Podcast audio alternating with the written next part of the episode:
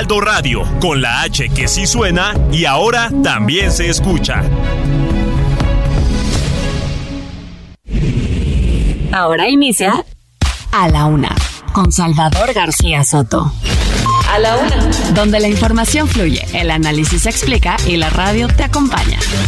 A la Una, con Salvador García Soto. A la Una. Comenzamos.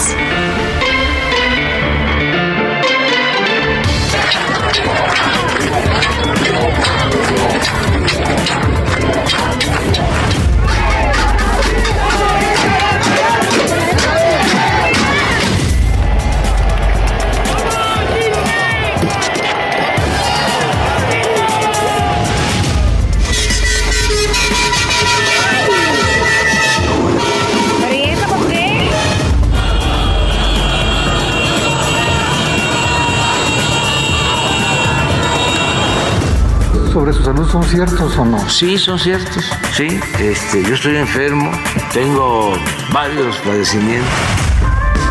Hola, soy Ricardo, senador con doctorado. El progreso es mi objetivo y yo siempre soy su aliado. Yo sí soy de izquierda, pero ese no es mi respaldo. Lo es mi dedicación y el trabajo realizado.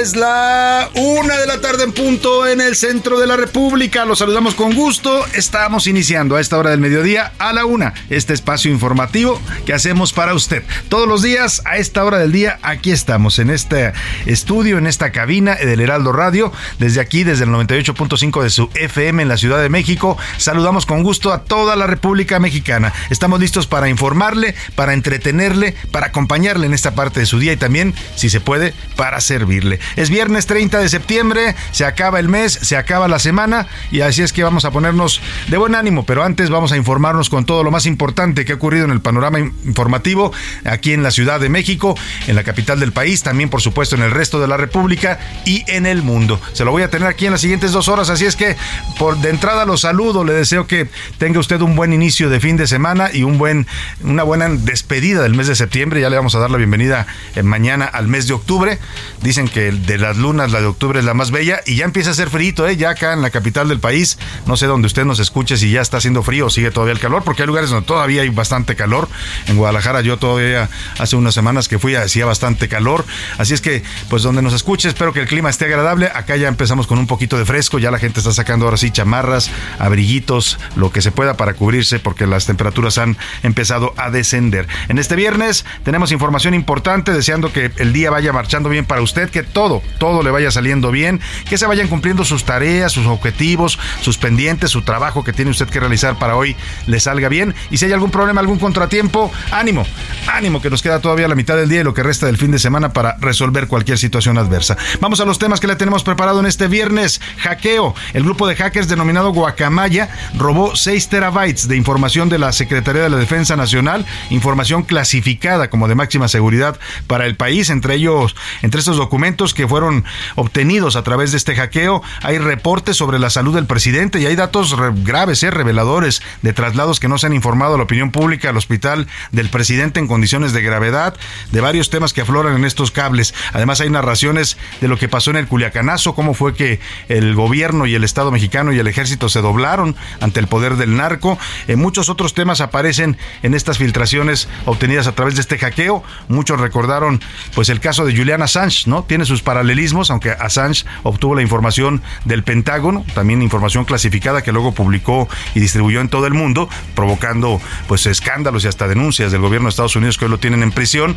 Pues ahora lo hacen estos hackers, unos jóvenes que no se identifica dónde, desde dónde operan.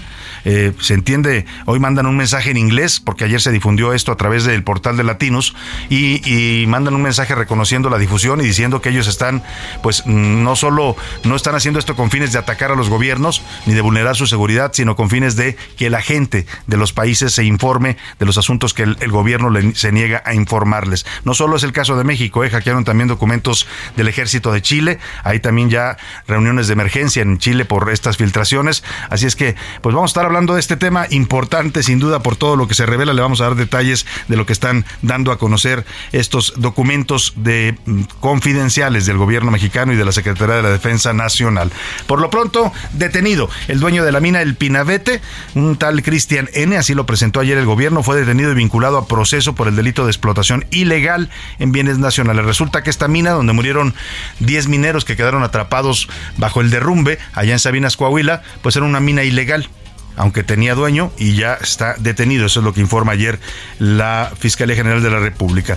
Y si no llego, y si llego, la Fiscalía General de la República informó que el helicóptero se de la Marina, aquel Black Hawk que se cayó el 15 de julio cerca de Culiacán, Sinaloa, se desplomó porque se quedó sin gasolina. Por eso le decía, si llego, si llego, no llego, me paro a echar gasolina, no me paro. Es un poco increíble la hipótesis oficial con la que dan eh, pues por cerrado este caso. Hubo sospechas y suspicacias y versiones de que lo habían atacado los narcotraficantes porque se cayó justo el día que estaban buscando a Rafael Caro Quintero, pero el gobierno dice no, se quedó sin combustible. Y uno se pregunta, oiga, ¿cómo se le olvida un piloto de una nave especializada como es esta, con tripulación de élite de la Marina, se le olvida cargar gasolina. Bueno, vamos a hablar de este tema. Los expertos dicen que, dicen que no es nada creíble la ah, conclusión a la que llega la Fiscalía General de la República después dice de haber escuchado o eh, obtenido los peritajes de la caja negra de esta aeronave. Y espaldarazo, el presidente López Obrador respaldó hoy al fiscal Alejandro Gers Manero en medio del debate por el reporte de Ayotzinapa, pues nunca va a atacar el presidente a, Gers Manero, ¿eh? Pues olvídese a lo que se expone, así es que pues mm, sigue siendo muy buen fiscal el señor Gers Manero en la opinión del presidente López Obrador. En los deportes, la última y se van. Hoy se juega la última jornada de la temporada regular en la Liga MX y luego ya veremos cómo quedan los eh, partidos para la liguilla. Los boletos a repechaje están en disputa. Los Pumas ya están eliminados, las Chivas todavía tienen esperanzas del repechaje, además se corre el Gran Premio de Singapur en el que podría coronarse el campeón de la temporada de Fórmula 1. En el entretenimiento este viernes Anaya Rega nos cuenta la polémica con Kate del Castillo que condujo a los Billboard, a los Billboard más bien los premios Billboard de 2022 con un extraño acento. llamó la atención que la mexicana Kate del Castillo usara tanto este acento en, en, su, en su conducción de estos premios porque pues ella ya tiene años allá viviendo en Estados Unidos y domina bien el inglés, por eso se está comentando este asunto. Oiga, pues vamos a informarnos y vamos a relajarnos en este viernes. Le voy a tener, por supuesto, la música. Estamos despidiendo la semana de José José aquí en la Una. Eh, toda la semana se la dedicamos al príncipe de la canción porque se cumplieron este pasado miércoles tres años de su desaparición, de su muerte. Así es que, pues vamos a seguir escuchando música de este gran cantante mexicano. Por lo pronto, eh, para que usted participe con nosotros y nos haga llegar sus puntos de vista, sus opiniones y debatamos juntos los temas de la agenda pública. Le hago las preguntas de este día. En A la Una te escuchamos. Tú haces este programa. Esta es la opinión de hoy. Y la primera pregunta, el primer tema que le pongo sobre la mesa en este viernes tiene que ver con esta acción de este grupo de hackers que se autodenomina Guacamaya. Extrajo millones de documentos clasificados, no solo del gobierno de México, también del gobierno de Chile y de algunos otros países que están dando a conocer eh, de inteligencia militar. Documentos clasificados, son expedientes, ya le comentaba, que hablan desde cuál es el estado real de salud del presidente López Obrador, algo que no se nos dice a los mexicanos, o se nos dice eh, con eufemismos o con mentiras, ¿no? Que el presidente está muy bien que está como un roble, que está fuerte, pero hay reportes que dicen que lo han tenido que no tira aceite, dice él, ¿no? Y que macanea muy bien. Bueno, pues hay reportes ahí en donde dicen que lo tuvieron que trasladar en una ocasión en una ambulancia aérea desde Palenque y que llegó a la Ciudad de México al hospital militar en condiciones de gravedad. Vamos a hablar de todos estos temas, pero le quiero preguntar sobre estas filtraciones y estos hackeos a documentos eh, confidenciales del gobierno de México. Eh, ¿Usted qué le parece? Esto, le decía, se asemeja a lo que hizo Julián Assange allá por el año 2006 cuando filtró los famosos Wikileaks en los que dio a conocer documentos clasificados y de seguridad del Pentágono de los Estados Unidos. Provocó una revolución en el mundo y se volvió para muchos, incluido el presidente López Obrador, un héroe El presidente ha hablado de Julian Assange varias veces, eh, lo hizo apenas esta semana, diciendo que es un héroe de la información y que no debiera estar preso en Estados Unidos. Vamos a ver si el presidente ahora con esta filtración de documentos clasificados de su gobierno piensa lo mismo de este tipo de acciones. Eh, vamos a ver qué piensa el presidente, pero ya hoy en la mañana habló de esto, dice que no, pues que no le, no está miedo, no le da miedo, casi casi volvió a invocar a Chicoche y la crisis con su canción de Uy, qué miedo. Pero yo le quiero preguntar qué piensa sobre este tipo de, de difusión de documentos oficiales a través de hackeos o filtraciones. ¿Es algo válido? A ver, le doy, opciones para que me conteste. Si es válido, los ciudadanos tenemos derecho a saber de lo que no nos quiere informar el gobierno, o lo que nos oculta. No, es un ataque ilegal a un gobierno y no se debe validar. O si el presidente López Obrador ama tanto a Assange o lo, ve como un héroe, pues también debiera defender y reconocer esta filtración. Es el primer tema que le pongo sobre la mesa. El segundo tema, eh, Palacio Nacional, ya suma una semana completa, toda esta semana ha estado amurallado el Palacio Nacional. Le pusieron vallas metálicas de hasta dos metros y lo tienen prácticamente cercado, blindado. Primero fue por la marcha del lunes de los estudiantes de Ayotzinapa, después por la marcha del miércoles de las mujeres en la jornada mundial contra a favor del aborto legal, ¿no? que se realizó eh, aquí en México. Y este viernes todavía lo vemos amurallado. O sea, después de que el domingo viene el 2 de octubre, entonces ya, pues ya no van a mover las vallas, así se queda el palacio. Yo le quiero preguntar esta imagen de un palacio nacional amurallado, ¿qué refleje, qué, representa para usted o qué refleja?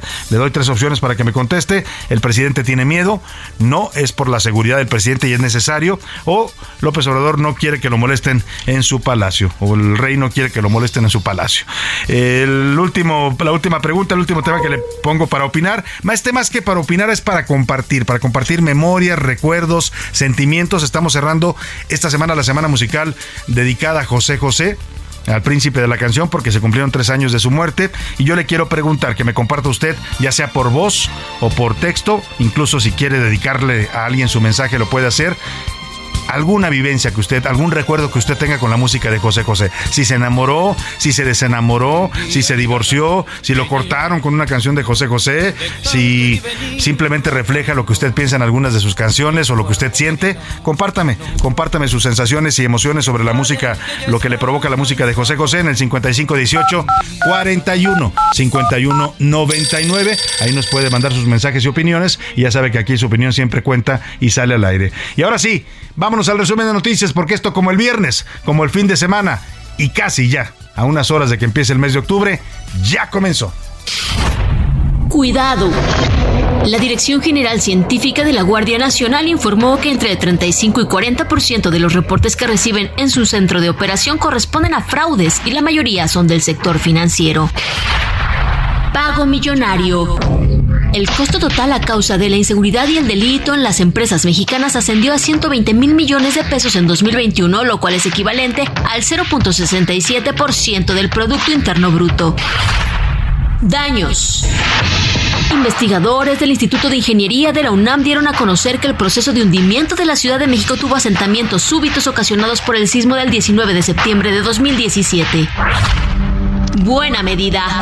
La Cámara de Diputados aprobó una reforma a la Constitución para prohibir la discriminación en el mercado laboral de personas mayores por medio de límites de edad en la contratación de hombres y mujeres. Saldo negro. Grupos de derechos humanos en Irán reportaron la muerte de al menos 83 personas durante las protestas que cumplen este viernes dos semanas.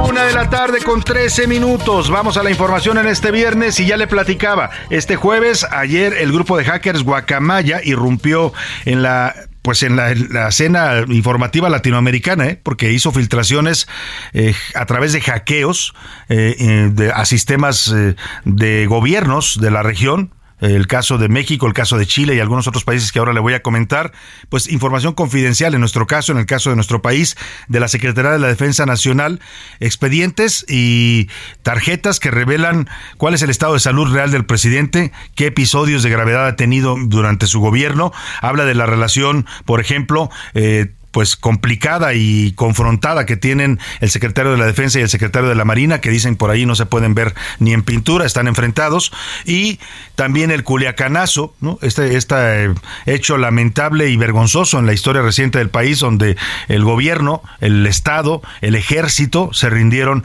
ante el poder del narcotráfico y liberaron a Ovidio Guzmán, el hijo del Chapo Guzmán, después de que ya había sido detenido para ser extraditado a los Estados Unidos. También habla de temas de la seguridad fronteriza entre México y Estados Unidos y también de la frontera sur. En total, se entregaron 6 terabytes de información equivalente a 36 millones de documentos en PDF, 1.5 millones de fotos, imágenes en fotografías y 3.000 horas de video. De ese tamaño es este hackeo y estas filtraciones que están surgiendo a partir de esta acción de este grupo de jóvenes que se autodenomina Guacamaya. No hay todavía mayor información, pero le vamos a ir, a ir dando información sobre este grupo conforme vaya surgiendo. Por lo pronto, aquí le presento esto de Milka Ramírez que nos explica el impacto que está causando las filtraciones del grupo Guacamaya.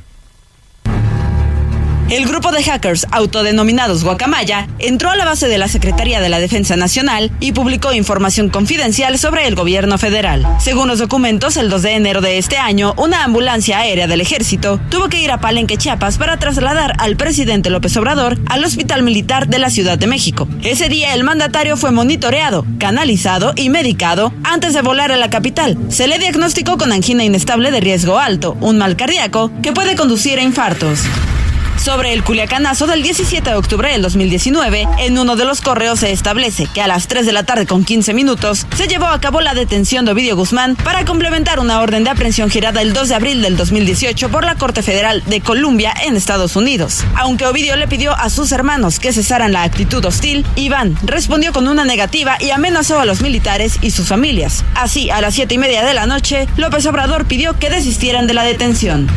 También se filtró una diferencia entre el secretario de la Defensa Nacional, Luis Crescencio Sandoval, y el titular de la Marina, el almirante Rafael Ojeda, al hablar sobre la seguridad en el Aeropuerto Internacional de la Ciudad de México. Ojeda le dice a Crescencio que esto no es cuestión de números, sino de coordinación entre instituciones, siempre respetando las áreas de su competencia.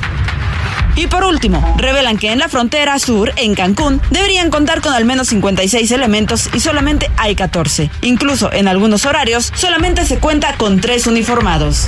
Para A la Una con Salvador García Soto, Milka Ramírez.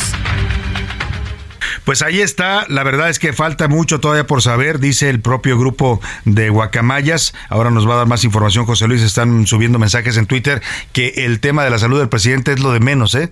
O sea que eso es lo menor de los documentos que tienen en su poder de seguridad, documentos de seguridad, algunos de ellos de seguridad nacional del gobierno mexicano y del ejército y que van a estar filtrando. El presidente López Obrador hoy reaccionó por la mañana a esta filtración eh, pues que afecta a su gobierno y dijo que el hackeo sí ocurrió a los sistemas de cómputo de la Secretaría de Defensa Nacional. Consideró que esto fue hecho por una agencia extranjera y duda que sea algo interno de México.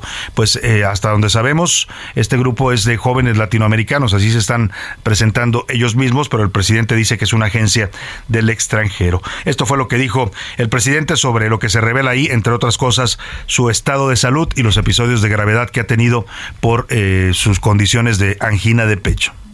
¿Sobre su salud son ciertos o no? Sí, son ciertos. Sí, este, yo estoy enfermo, tengo varios padecimientos y otros males. Todos los que se mencionan ahí ya sabe, en su tono el presidente, donde busca restarle importancia algo que de verdad es delicado y va a dar todavía a conocer mucha información comprometedora, pues les dedicó la canción de Chicoche a estos eh, hackers. Dice que solo tiene pues dice que no pidió la canción de No me quiso el ejército de Chicoche. ya no les puso aquella de uy, qué miedo, mira cómo estoy temblando que le dedicó al gobierno de Estados Unidos y luego se echó para atrás. ¿eh? Después dijo, no, no, no, Biden es mi amigo. Pero vamos a ver ahora cómo el presidente les contesta a estos hackers que están atacando al Estado y al gobierno mexicano. Les voy a poner una canción, solamente hay una cosa que no tengo, que dice ahí la canción, lo del alcohol. ¿Por qué no pones a Chicoche? Al ejército nos fuimos, Federico, Luis y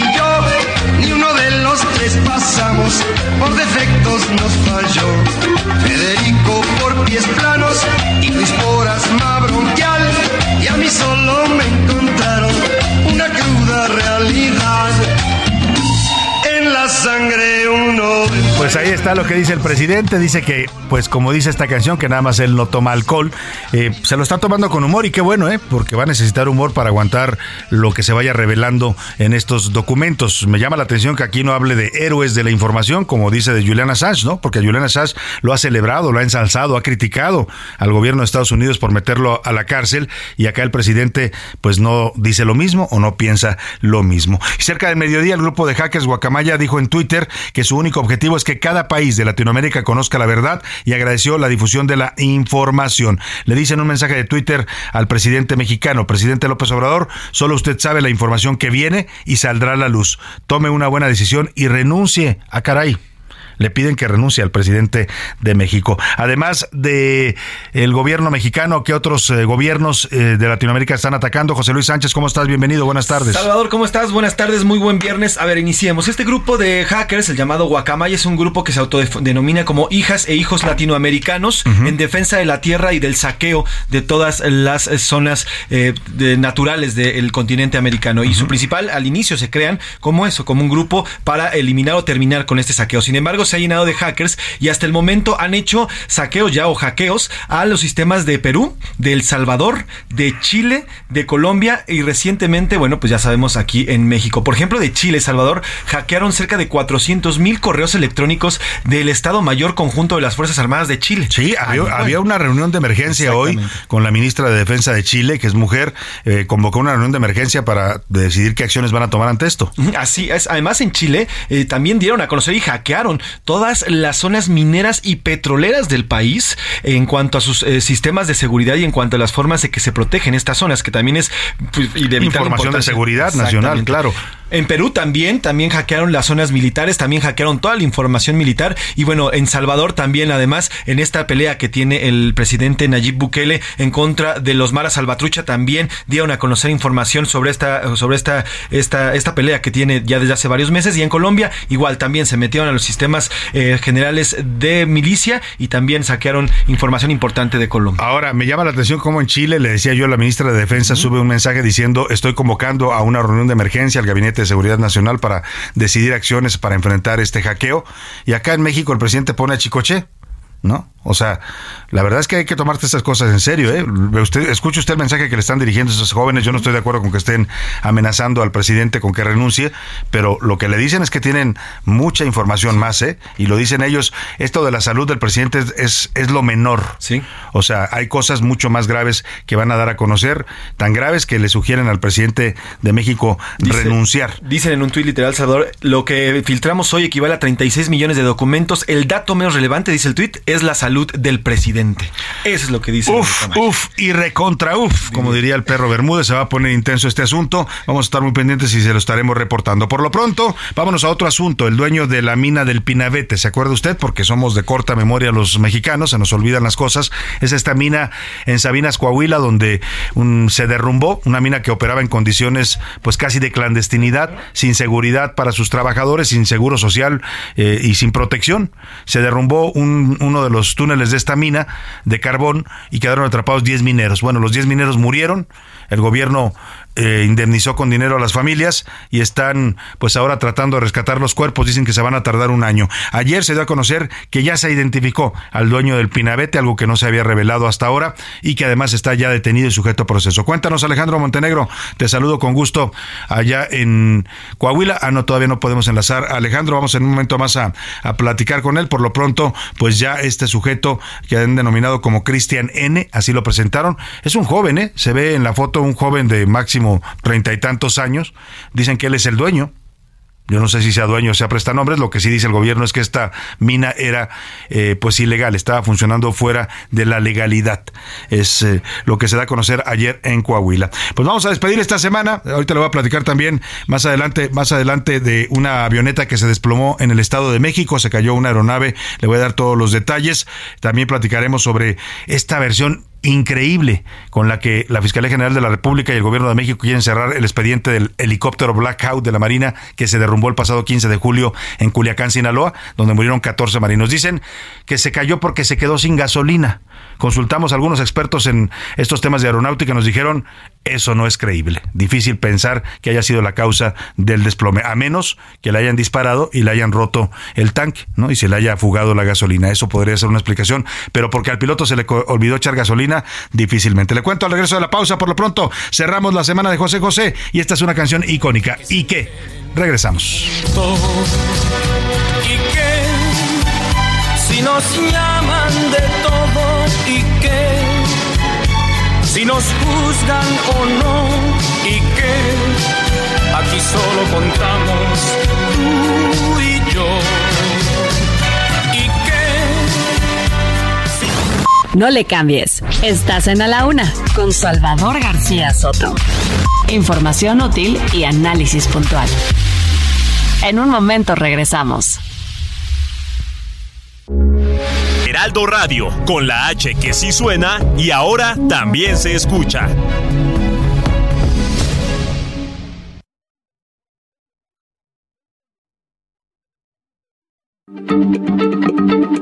Heraldo Radio, la H se lee, se comparte, se ve y ahora también se escucha.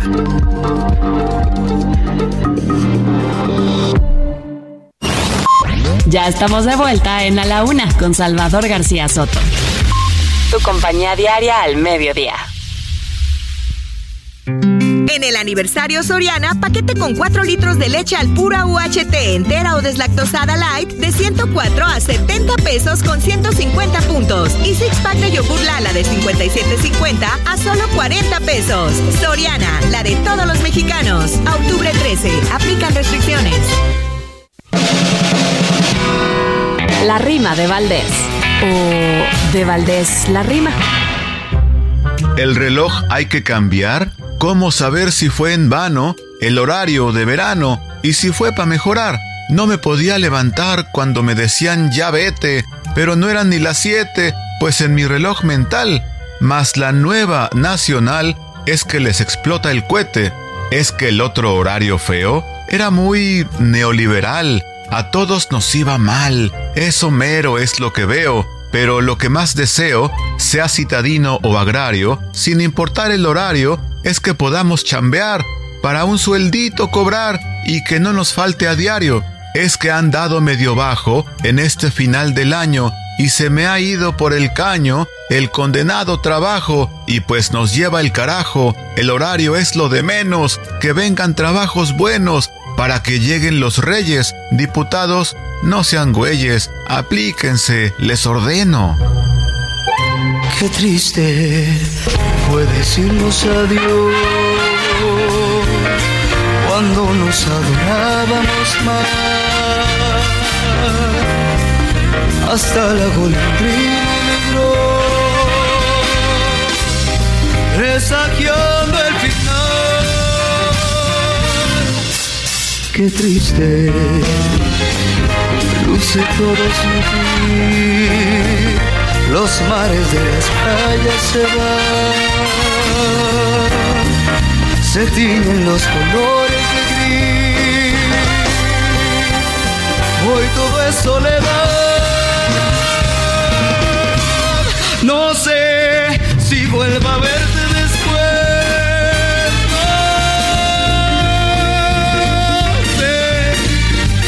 de mi vida será sin el lucero azul de tu ser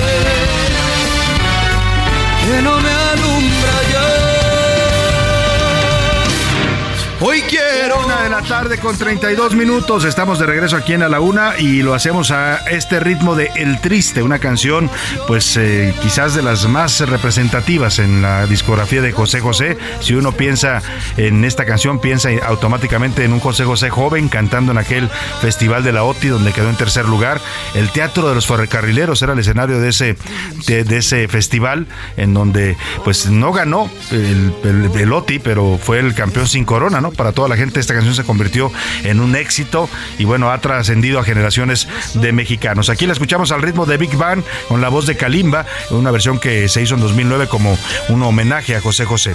Este tema de Roberto Cantoral que pues todos los mexicanos hemos cantado alguna vez, a veces contentos, a veces tristes, en fin. Escuchemos un poco más del triste y seguimos con más en la laguna.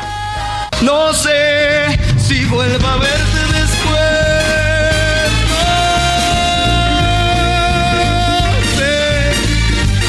De mi vida será sin el lucero azul. A la una, con Salvador. García Soto. Y vámonos a otros temas importantes. Le decía antes de irme a la pausa que se reportó hace unos eh, minutos la caída de un desplome de una avioneta en el Estado de México, una aeronave que tenía matrícula XBNG.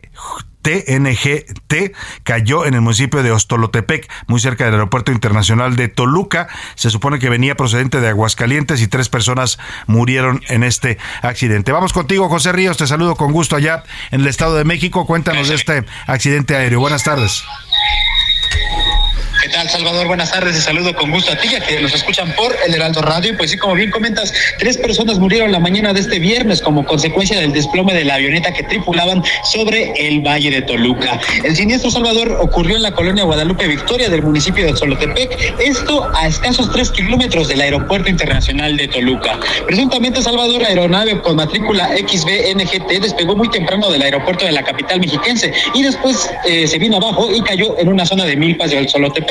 Sin embargo, en una revisión de radares de vuelo, Salvador, pues este, apuntan que la nave procedía del estado de Aguascalientes y tenía antecedentes con vuelos en, eh, en la ciudad de Torreón. Hasta el momento las autoridades no han aclarado de qué se trataba este percance. Sin embargo, hay que apuntar que en esta región se suscitan muchos accidentes de este tipo debido a que existen escuelas de aviación y también hay este, aterrizajes de jets privados. Hasta el momento vamos a estar al pendiente sobre esta situación. Hasta el momento, pues, contamos con el lamentable reporte de tres personas fallecidas por este accidente aéreo. Este es el informe que te tengo, Salvador.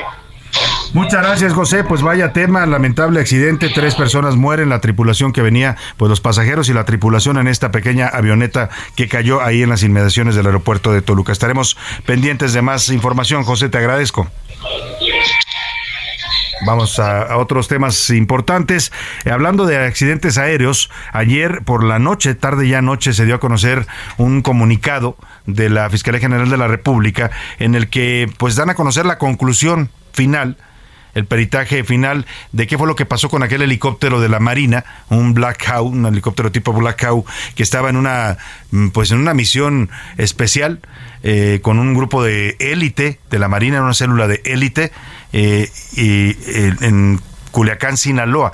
Fue el mismo día que detuvieron a Caro Quintero y se supone que este eh, helicóptero era parte del el operativo para la detención de Caro Quintero. Bueno, pues el helicóptero se cayó, se desplomó literalmente el 15 de julio muy cerca de los Mochis, Sinaloa.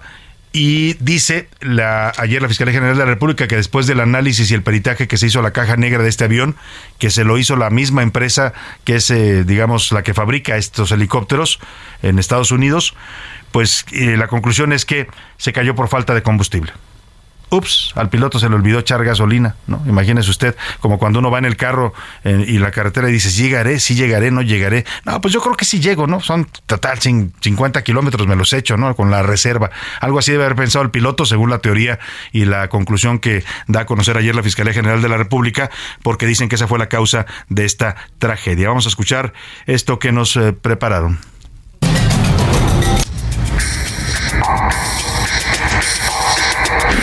El helicóptero UH-60 Black Hawk es un poderoso halcón negro de origen estadounidense fabricado por la compañía Seacar Sky Aircraft con tecnología de punta.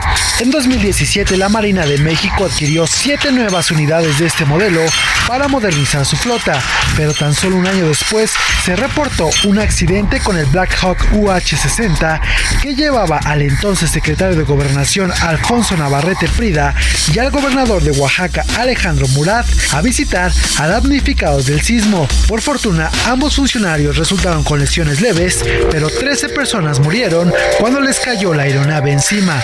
En marzo de 2020, otro Black Hawk de la Marina sufrió un accidente en Veracruz, donde murió un policía estatal. Pero pocas veces se había reportado la caída de un helicóptero y más de la Marina Armada de México por haberse quedado sin combustible.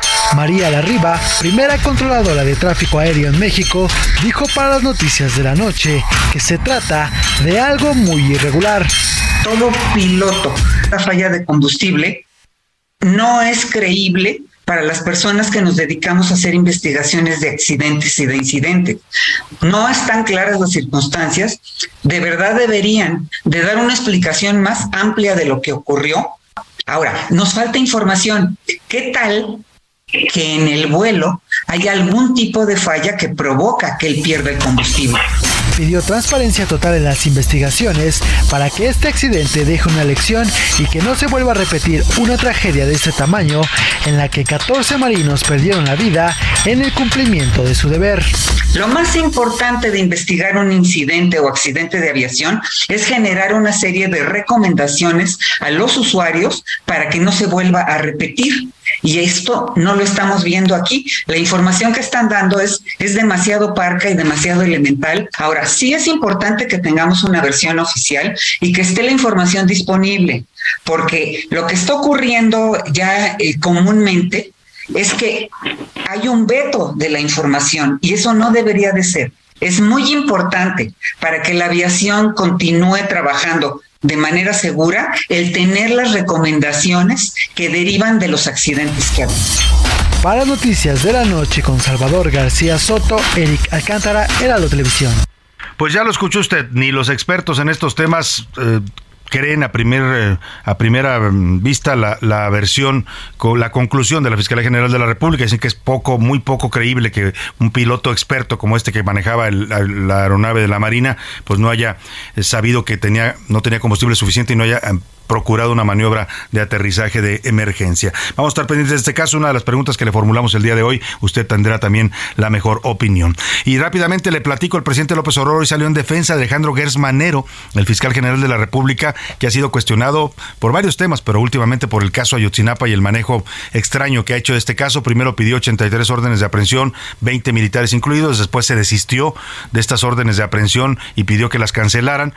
Esto fue lo que dijo el presidente sobre la actuación de Gers Manero en este caso. Ayer, con todo respeto a los expertos que han ayudado mucho, se habló de obstáculos en la fiscalía y se señaló al fiscal. Pues yo sostengo que en lo que a mí me corresponde, que he estado pendiente, la actitud del fiscal ha sido de colaboración pues ahí está lo que el presidente defiende Alejandro Gersmanero a, esta crítica que ayer le realizaron el grupo de expertos independientes, el grupo de, eh, interdisciplinario de expertos independientes, el GIEI. Y para hablar de este tema, justo tengo el gusto de saludar en la línea telefónica a Claudia Paz. Ella es eh, guatemalteca, integrante del GIEI y experta en derecho penal. ¿Cómo está, doctora? Qué gusto saludarla. Buenas tardes. Hola, buenas tardes, ¿cómo está? Muy bien, con el gusto de escucharla. Pues oíamos hace un momento la declaración del presidente, que seguro escuchó de usted también, en donde les de algún modo les contesta a lo que ustedes ayer dan en su informe sobre el caso Ayotzinapa, en esta revisión que hicieron del informe de Alejandro Encinas. Eh, dice el presidente que no, que Alejandro Gesman ha actuado muy bien. Ustedes ayer cuestionaban algunas decisiones de la Fiscalía y sobre todo decían que el ejército no les ha dado suficiente información. Sí, eh, nosotros reiteramos que si bien hemos tenido acceso a importantes documentos militares y que esos archivos se abrieron justamente por orden de, del propio presidente y que eso ha permitido avanzar en el esclarecimiento del caso, no hemos tenido un acceso íntegro a los documentos militares. Hay en las los documentos que ya accedimos, hay referencias a otros documentos de inteligencia, es decir, que hay pruebas de que existen y pues aún, y esa es nuestra solicitud, que se dé un pleno acceso a todos los documentos y que se entreguen sin ninguna reserva. Y respecto de lo que ha ocurrido en la Fiscalía, nosotros señalamos que no nos es comprensible por qué se solicitan 83 órdenes de captura y luego se solicita la revocatoria de 21, dos semanas después. Una, la primera solicitud fue por parte de eh, los agentes fiscales, ministerios públicos que habían tenido a su cargo la investigación y la revocatoria se hizo con personas que no conocen el caso, no conocen la investigación, que están por fuera de la huelga. Y lo menos que podemos hacer es manifestar nuestra preocupación por un actuar incomprensible, ya que el fiscal general creó la unidad precisamente porque consideró que se necesitaba un equipo especializado en un caso tan complejo. Claro. Ahora, sobre el ejército y la participación o sobre todo la información que tuvo sobre este tema, ustedes sostienen que hay información detallada en los archivos militares de todo lo que ocurrió durante y después de la desaparición de los 43 normalistas. Eso es lo que piden que se dé a conocer. Sí, sí, tenemos eh, la certeza y bueno, hay un documento que se dio a conocer hace más o menos un año, en octubre del, año pasado, por ejemplo, donde se, se detallan conversaciones entre integrantes de Guerreros Unidos una y la otra entre integrantes de Guerreros Unidos y probablemente un policía municipal. En esa se, se narra eh, qué podría haber sido el destino de los jóvenes. Una conversación de ese tipo, en nuestra experiencia, no es única. Tiene que haber información anterior e información posterior que da cuenta de lo que se estaba eh, conversando por la organización criminal. Claro, incluso ustedes afirman que eh, antes de que se decidiera eh, darles el beneficio del foro militar a los militares que hasta hoy están acusados, están presos en la justicia militar, en el campo militar número uno, ustedes dicen que ya había una investigación interna del propio ejército. Hay eh, dos documentos. Uno son sanciones disciplinarias en contra de dos integrantes del ejército eh, por haber negado información.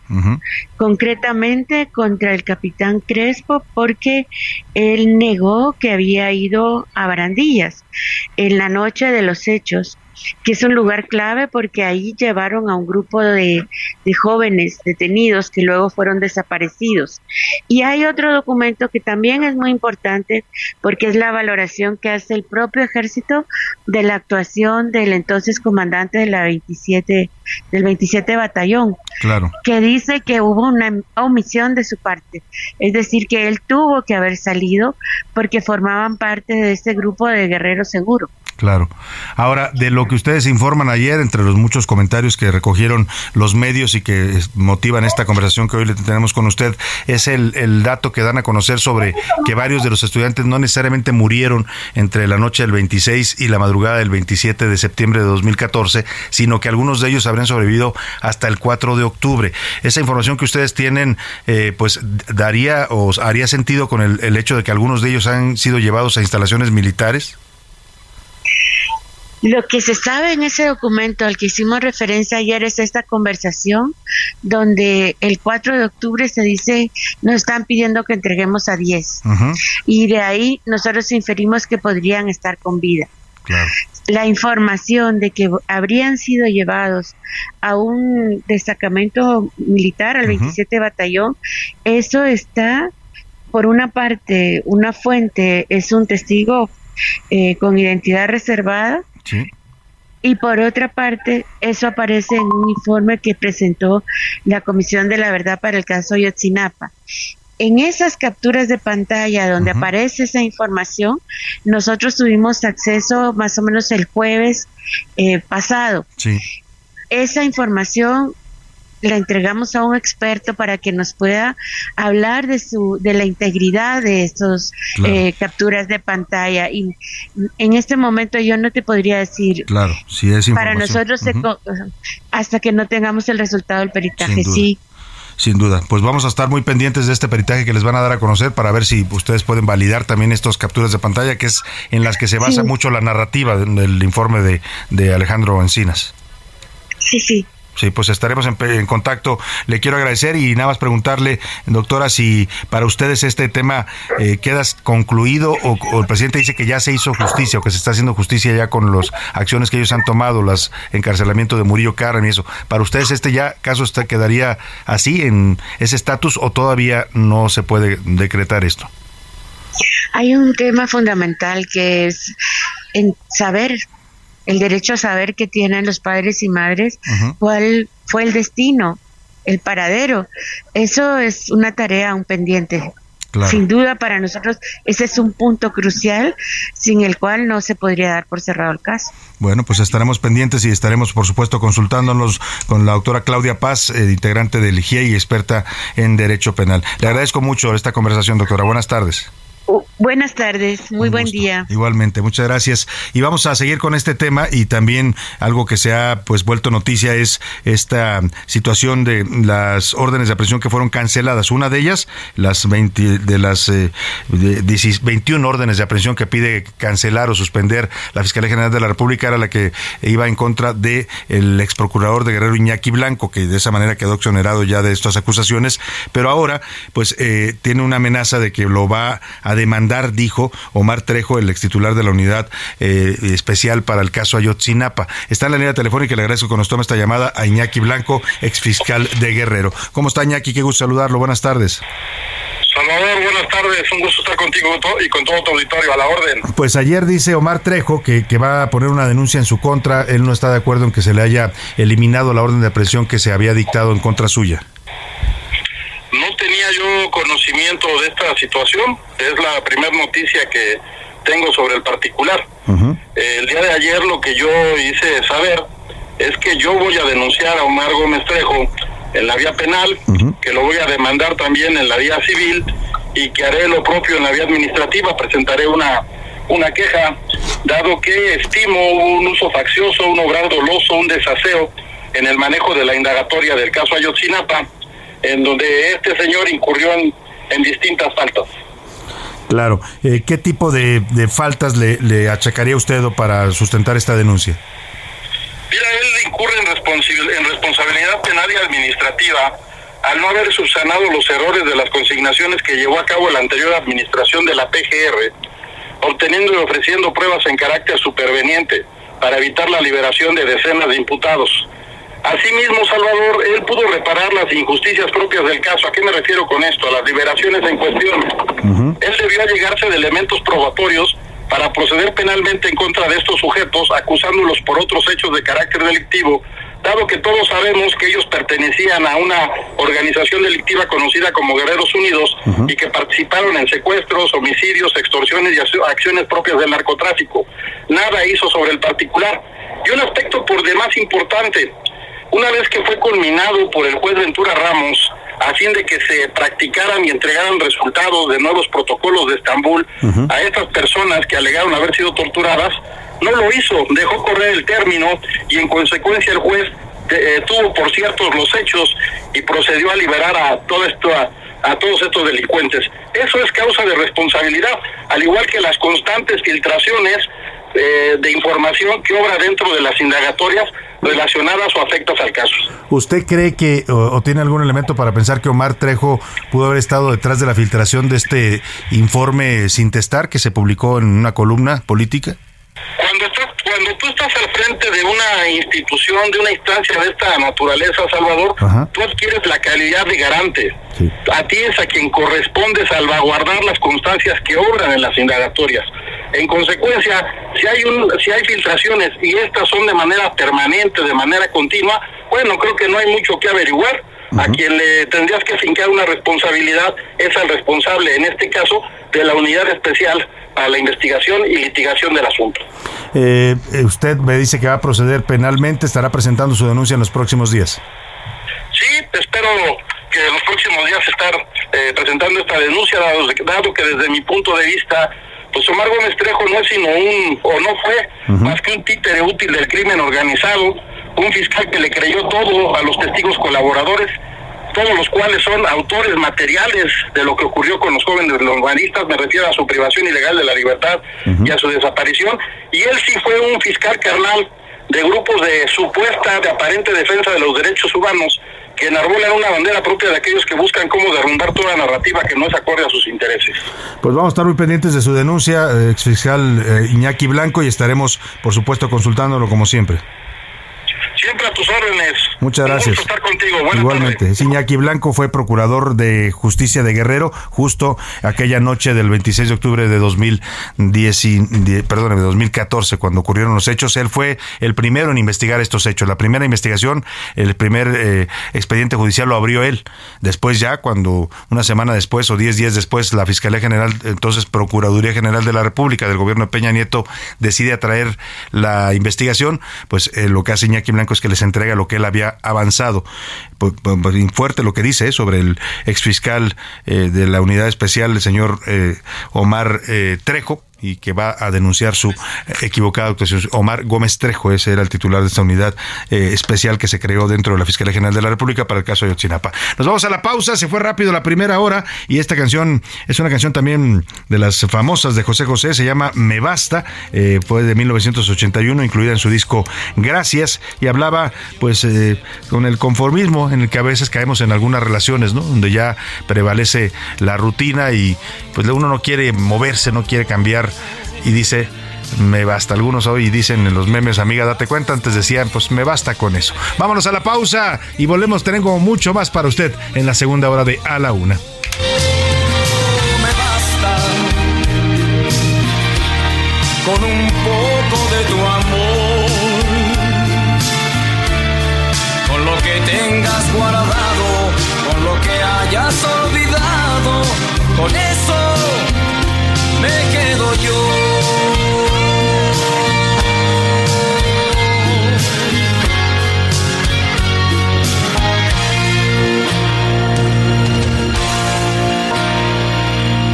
Sabes lo que dicen por ahí.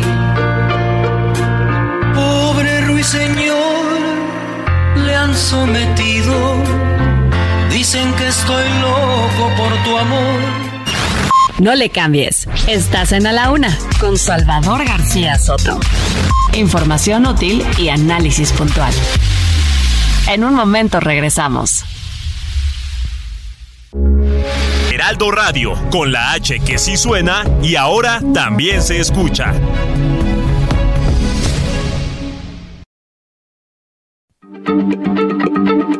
Heraldo Radio, la H se lee, se comparte, se ve y ahora también se escucha.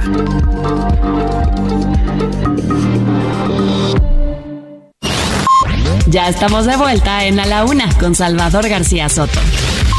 Tu compañía diaria al mediodía. Ya sé que me avisabas hacía tiempo. Mucho cuidado. Amor que te dolerá.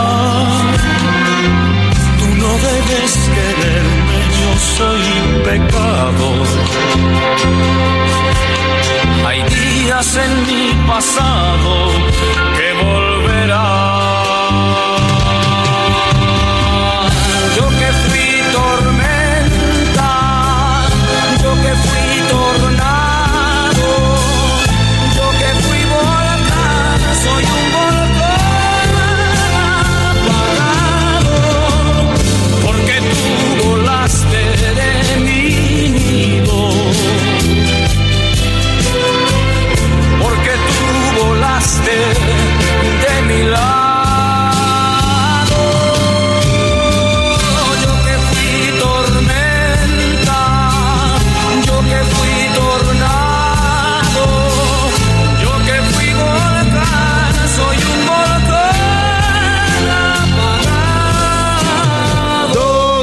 en punto el centro de la República. Los saludamos con gusto. Estamos iniciando a esta hora del mediodía la segunda hora de A la Una. Vamos ya por la segunda parte de este espacio informativo, pero todavía tenemos mucha información, muchas historias, noticias, entrevistas para compartirle en esta segunda parte de esta emisión que ya sabe, siempre hacemos para usted. Estamos contentos de estar aquí en este micrófono, de poder saludarle, de poder acompañarle, de poder ser parte de su día a día. No sabe qué bonito es para nosotros cuando nos dice que siempre nos escucha a esta hora del día y donde quiera que usted esté escuchándonos en su casa, en la oficina, en el tráfico de su ciudad, si está preparando los alimentos para este viernes, si está en la oficina trabajando en su computadora, si está moviéndose en el tráfico en su auto, le mandamos un abrazo afectuoso. Esto es a la una, yo soy Salvador García Soto y a nombre de todo este equipo de profesionales que me acompaña, le doy la bienvenida a esta segunda hora. Estamos regresando con esta gran canción de José José, una canción de 1978 que habla pues de que cuando estamos jóvenes somos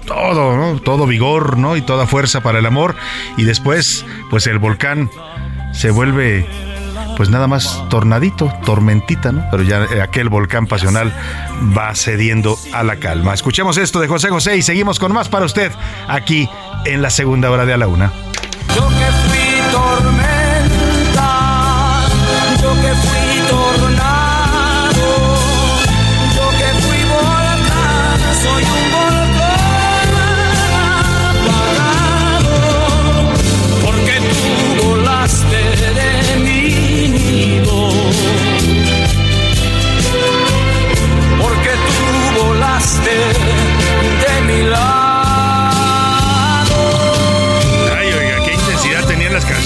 aquellos años, las canciones que oíamos de niños, muchos de nosotros, ¿no? Eran canciones muy, muy eh, intensas en sus letras, ¿no? En apasionadas, el, el amor así pasional, a veces hasta un poco sexosas, ¿no? Es lo que cantábamos de niños muchos de nosotros. En fin, y también sin duda fueron parte de nuestra educación eh, sentimental y musical. Seguimos en esta despedida de la semana de José José, el príncipe de la canción aquí en A la Una, y vamos a tener más temas importantes en esta segunda parte. Le platico rápidamente, previo a la conmemoración de los 54 años del 2 de octubre, que se cumplen este próximo domingo, hay rumores sobre la presencia de porros en escuelas y preparatorias de la UNAM. Se han cancelado clases, en este momento nos están reportando en Azcapotzalco, en instalaciones de la Universidad Nacional, también escenas de toma de, no solo de toma de las instalaciones, sino de terror para los jóvenes que estudian ahí, ¿eh? porque estos porros suelen infundir miedo y ejercen la violencia sobre sus propios compañeros estudiantes. Vamos a hablar de estos casos que están ocurriendo aquí en la Ciudad de México previo al aniversario del 2 de octubre, que ya sabe usted, como dice la consigna, no se olvida. También le voy a platicar que el presidente de Rusia, Vladimir Putin, ya firmó los tratados con los que su país reconoce la independencia de dos zonas ocupadas en Ucrania, son Gerson y Zaporilla, y ya con esto dice, pues ya me las puedo anexar, ¿no? Ya las puedo hacer parte de Rusia porque ya son territorios independientes. Vladimir Putin está insistiendo en algo que mantiene en tensión al mundo, pues por las eh, lo que representa esta anexión de territorios ucranianos. También le platicaré que ya le respondió a este intento de Vladimir Putin, el presidente de Ucrania, Volodymyr Zelensky. Firmó una solicitud de adhesión acelerada de su país a la OTAN. Lo que dice Zelensky es, si este señor me quiere cercenar el territorio, pues yo me hago parte de la OTAN y a ver a cómo nos toca. Y perdón por esto, pero a ver a cómo nos toca equivale a que pueden meter al mundo en una conflagración mundial que puede llegar incluso a niveles nucleares. Sobre la salud del presidente López Obrador, vamos a platicar con médicos geriatras especialistas. Nuestro presidente ya está en la tercera edad y vamos a preguntarle a una eh, médica experta en geriatría qué piensa de esto que se dio a conocer sobre el expediente de la salud del presidente, de sus padecimientos, qué significan estas afecciones que padece el presidente de México. Vamos a hablar de estos y otros temas, pero como siempre, a esta hora del día ya sabe que aquí lo más importante en a la una es escuchar su voz, su opinión, sus comentarios Hoy no solo le hicimos preguntas interesantes para responder que tienen que ver con esta filtración de documentos que hizo este grupo de hackers de las guacamayas. También le preguntamos sus vivencias, sus emociones o lo que le evocan a usted la música y las canciones de José José. Y también hicimos por ahí otro tema importante. José Luis Sánchez, bienvenido. Así es, Salvador, ¿cómo estás? Buenas tardes, viernes, que te quiero viernes. Saludos a todo el público. Sí, los temas, el amurallamiento también del Palacio Nacional. Sí, esta imagen de Palacio Nacional blindado con vallas metálicas de dos metros que ya va a cumplir una semana y así lo mantuvieron porque como viene la marcha del 2 de octubre, ¿qué piensa de eso? Y a ver qué nos dice nuestro público. Milka Ramírez, ¿cómo estás? Bienvenida. Muy bien, Salvador, feliz porque es viernes. Ya saben que mi día favorito de la semana es el viernes. El viernes, sin duda alguna, para mucha gente, ¿no? Porque es el día que ya estamos cerrando la semana, terminando nuestras labores de la semana y nos preparamos para un buen descanso eh, reparador, como dicen por ahí, en el fin de semana. Pero además, Salvador, es viernes de quincena. Además, oiga, usted no sabe, los amigos que nos escuchan en Monterrey, en Guadalajara, seguramente viven también este fenómeno, en Tampico, en Tuxtla Gutiérrez, en Tijuana, en toda la República Mexicana, donde nos sintonizan en la comarca lagunera, eh, en Colima, en, en cualquier parte de la República, el viernes de quincena es equivale a Fiesta, fiesta, que siga la fiesta. Bueno, pues sí, así mucha gente sale hoy a pues irse de pachanga porque traen dinerito en la bolsa. Eso sí, cuide su dinero porque además de que todo está muy caro, pues también los, los rateros se activan en estas viernes de quincena. Y es momento de preguntar en este espacio, ¿qué dice el público? Muchísimos comentarios, Salvador Valle, que hemos recibido muchos comentarios, pero quiero abrir con este equipo de la UNA. Quiero darles las gracias por los boletos de teatro de ayer. Fue una obra maravillosa. gracias por hacernos llegar un poco de arte y cultura. ¿Quiénes ganaron los boletos? ¿Quiénes se fueron al teatro a ver? El Ángel de Varsovia se llamaba la obra y era la vida de esta enfermera polaca que salvó a 2.500 niños judíos. Una historia muy interesante y además era la última función, valía mucho la pena verla. Ayer se lo llevaron Arturo Rodríguez, Fabiola Bermejo, que es lo que la que nos mandó el mensaje, Francisco Zacarías Ortiz, María Garduño Nieto y Rodolfo Rojas. Los cinco se llevaban pases dobles para esta gran obra. Qué gusto que aprovecharon y que pudieron ir a ver la obra. La verdad, en esta ciudad hay hay gran teatro, ¿eh? es maravilloso, vale la pena eh, acudir a ver estos espectáculos. A veces los precios a veces están disparándose un poco también con los aumentos, pero vale la pena hacer el esfuerzo. Es una forma de entretenimiento y una actividad cultural que hay que preservar en esta Ciudad de México. Nos saluda Ramiro Santillán. Salvador, me encanta tu programa, felicidades y saludos. Oiga, no hay punto de comparación entre la información que develó Wikileaks con este grupo de guacamayas. En Wikileaks informó el estado de salud, no se informó nunca, no se informó, dice, sobre el estado de salud de George W. Bush. Difundió información sobre una guerra en Irak que estaba siendo totalmente controlada por Estados Unidos. Así que no hay punto de comparación. Y bueno, en cuanto a la salud, dice, mientras no interfiera con el ejercicio del gobierno, me da igual cómo esté el presidente. Y respecto a José José, no me gusta su estilo de música, pero sin duda disfruto su hermosa voz. Saludos. Bueno, muchas gracias por su opinión, interesante. ¿eh? Usted eh, eh, dice el que no hay punto de comparación. Pues en cuanto, nosotros lo dijimos, no en, cuanto a los, los documentos clasificados que se están revelando, ¿no? De origen militar. Así es. Buen día, se nos saluda Alberto del Razo. Las respuestas sobre el tema de la vulnerabilidad dice que es una vulnerabilidad al gobierno lo que se está viendo con este hackeo, que simplemente vimos un gobierno débil. la segunda, bueno, pues está bien que pongan las, las vallas porque no pueden controlar a los vándalos, así dice el señor Alberto del Razo. Y la tercera, las canciones de Pepe Pepe me provocan rechazo. Soy de otro estilo de música y la verdad es que no me encanta. Ahí está, válida su punto de vista. Buenas tardes, estimado Salvador. En el tema del hackeo eh, a estos archivos de la Sedena tiene que leerse en el contexto de la confrontación en el gabinete presidencial por el caso Ayotzinapa. Si esto es una señal de que algo no está, no está bien dentro de este país y dentro del gabinete, además de la vinculación del poder civil con el poder militar. Se refiere a lo que representa, ¿no? El ataque, pues la vulnerabilidad que se muestra en este gobierno. Así es, eh, nos dice, eh, nos dicen desde Torreón, Arnold Mann, así se llama. Para mí, el triste con esa que me mandaron a volar, y eso es lo que me recuerda a mí.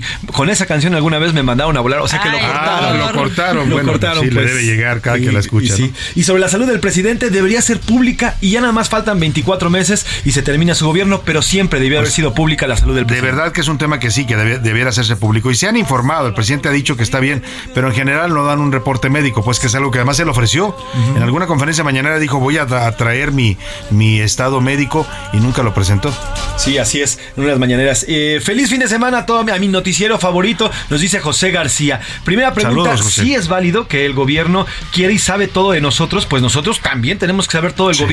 Al final, nosotros pagamos este gobierno. La segunda pregunta, el miedo no anda en burro y por eso dejan las vallas. Y de José José, ¿cómo olvidarte? La canción nos pide de olvidarte de José José, bueno, pues es la que nos Olvidarte, no me la sé esa cuál Yo es. tampoco, así nos puso ahorita, ahorita la buscamos y se la ponemos con gusto, José.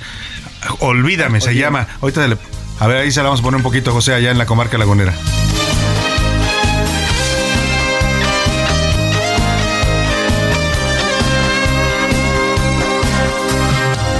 No hay nada que hablar, ya no te creo.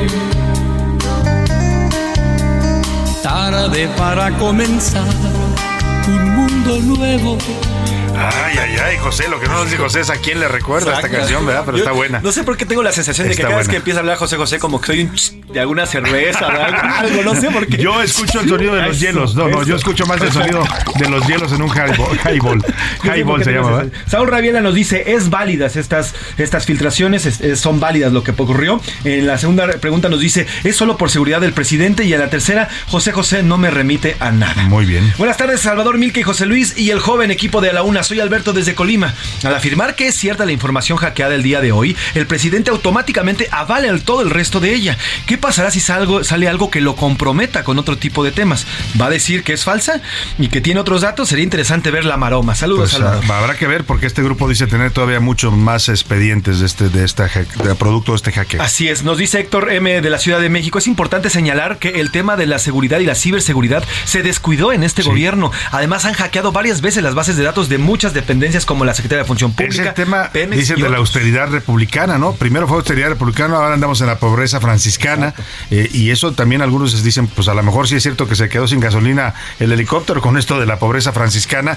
Ya por ahí vi un cartón incluso del Chavo del Toro, que le mando un abrazo al gran Chavo, está haciendo grandes cartones, en donde pone, dice, ahora estoy pensando en importar la miserabilidad cubana. O sea, ya pasaríamos de la pobreza franciscana a la miserabilidad cubana. Mil Ramírez, ¿qué dice la comunidad tuitera? Tuitear en García Soto. Salvador, sobre el tema de eh, los hackers Guacamaya, el 48% dice que sí, que es válido que hayan este tipo de filtraciones. El 43% dice que es un ataque ilegal al gobierno.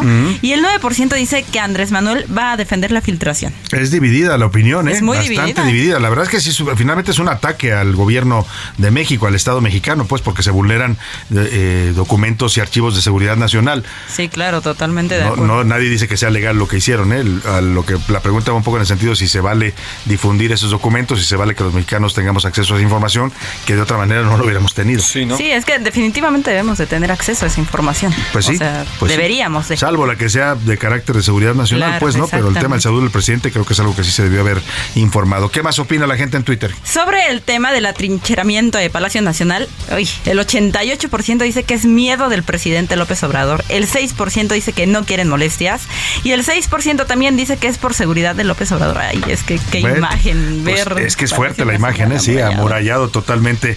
Y ya lleva una semana, sí, y va a quedar seguramente hasta el lunes o martes de la próxima semana. O hasta que vuelvan a traer a, no sé, a Cristian Nodal, dijo el presidente. Nodal, ¿no? sí, sí, Hasta- sí. Y Y a Belinda. Que además los quiere reconciliar el si presidente. ¿Ve usted las visiones en las que anda nuestro presidente, ¿no? Sí, porque, estuvo- porque el, el domingo estaba abarrotado el Zócalo. Sí, pero el quiere reconciliar a Cristian Nodal después de todo lo que se han dicho, ¿no, presidente?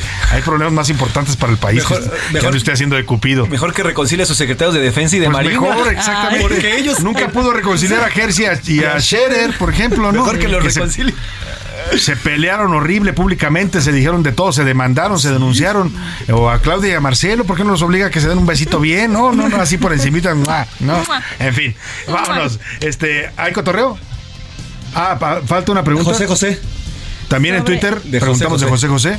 Oye, rapidísimo, No, antes de, no, que diga, Twitter no la de que diga Milka, fíjate, hay un reporte de la Auditoría Superior de la Federación que de 2000, a partir de 2013 se vulneralizó esta, eh, la, la defensa, la ciberdefensa de la defensa nacional. Incluso no hubo fiscalizaciones entre el, 2010, entre el 2017 y y 2020 en este tema de la ciberseguridad. Entonces es Ah, no, importante bueno. y ya había un... Ya iba una, alerta. Hay un audio de Ricardo Monreal, a ver si me lo puede poner nuestro productor Rubén Esponda, donde Monreal justamente opina sobre este tema, es el líder del Senado, y dice que pues hay que revisar, van a revisar desde el Senado cómo está el tema de la ciberseguridad en el gobierno mexicano. Esto fue lo que dijo.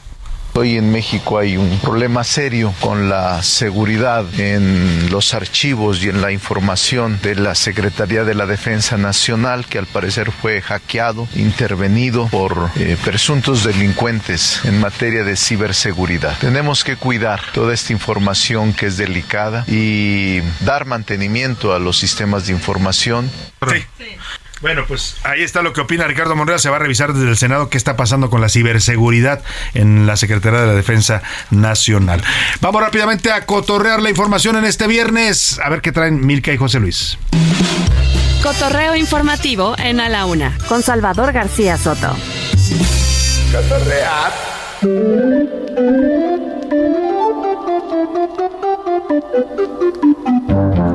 José Luis Sánchez, tu turno. Oigan, yo les quiero dar justo ahí donde les duele en la infancia. Vamos a, escuchar esto.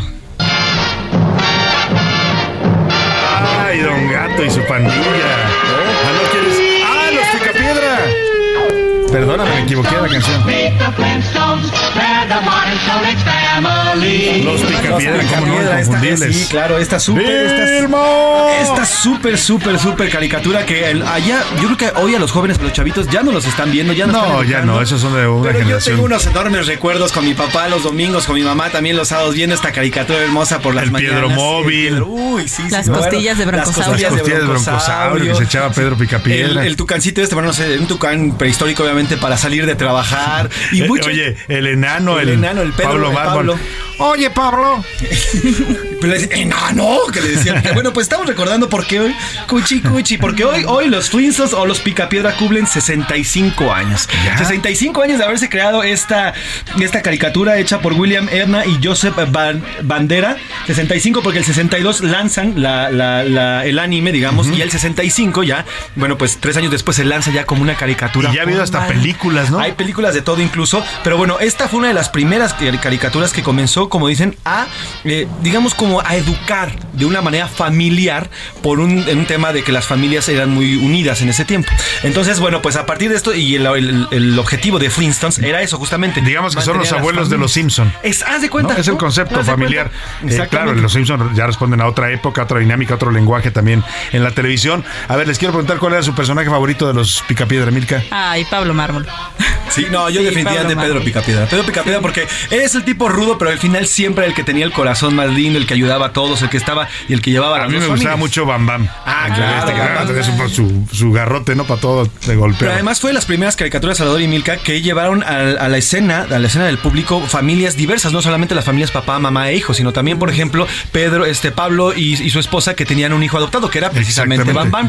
y había, incluso hay un par de familias, aunque en esos tiempos no se vea total, de, totalmente bien, pero había un par de familias del mismo sexo. Sí, claro. Entonces, a pesar de que era en la época y había unos, unos guiones muy, o sea, eran divertidos, pero también tenían mucho sobre problemáticas familiares, ¿no? Exactamente. Cómo resolver conflictos cuando se enojaba Pedro con Vilma, etcétera. Era interesante sin duda la caricatura. Así que bueno, felicidades a los Felicidades a los Picapiedra y Yaba Dabadú. Como decía Milka, ¿tú qué nos traes? Salvador, ay, ¿Qué pasó, ¿Qué nos vas a contar o qué? No, no, no, nada, nada, nada, sí. Oye, Salvador. Ya cuando Milka dice, ay, Salvador, ay, a ver qué va a soltar. Así dijo, así dijo ayer y nos trajo un condón en un micrófono. Sí. Bueno, no, no, no, hoy no, hoy no, hoy no es nada malo, al contrario. No importa en qué parte del mundo estés, si hay un latino, se nota. Claro. Se nota. ¿En qué? ¿En el ritmo? ¿En el...? Todo. En todo, en absolutamente todo. Bueno, bueno y malo, más lo bueno quisiera yo pensar. Pero esta es la historia de Davison Campos. Él es un colombiano, vive en París y entonces para ganarse la vida vende lotes. Entonces, literal está elotes. La, elotes. Está la Torre Eiffel y está su carrito de elotes afuera e hizo un llamado a que apoyemos a la comunidad latina y a este tipo de negocios. Claro. Porque de eso viven. ¿Qué te parece si lo escuchamos? Escuchemos a Davison. Esto es para las personas que a veces se encuentra alguien en la calle vendiendo un tinto, vendiendo una arepa. Quiero decirles que tal vez esto es el trabajo de muchas personas. Eh, colaborémosles cuando hay una persona vendiendo un tinto, vendiendo una arepa, una empanada. Esta es la forma de trabajo para ellos. Y esta tal vez es la forma de llevar comida a sus casas. Pues tiene mucha razón, ¿no? La gente recurre a lo que sabe y a lo que conoce para tratar de hacer un negocio y en este caso pues usan la comida de sus países. Exactamente, y con eso es con lo que ellos viven y pueden como subsistir en, el extranjero. Vamos a compartir el video, está bonito porque es el puesto de lotes literalmente a un lado de la Torre Eiffel, ¿no? Para la gente que ande por allá paseando en la Torre Eiffel, pues busquen el puesto de lotes de Davison, este joven colombiano, Davison Campos. Gracias Milka y vámonos a otros temas importantes. Gracias Milka, gracias José Salvador. A la una, con Salvador García Soto. Y vamos rápidamente hasta el Colegio de Bachilleres 1 en Azcapotzalco porque se está reportando esta toma por parte de jóvenes estudiantes o porros como les llaman que han sembrado el terror ahí en este plantel universitario. Te saludo Israel, ¿cómo estás? Muy buena tarde. Salvador, muchísimas gracias, un gusto saludarte. Pues fíjate que todo quedó en el susto y además en el video que circuló a través de redes sociales donde se ven pues alumnos del plantel de bachilleres número uno, este que se ubica aquí en la zona de Azcapotzalco.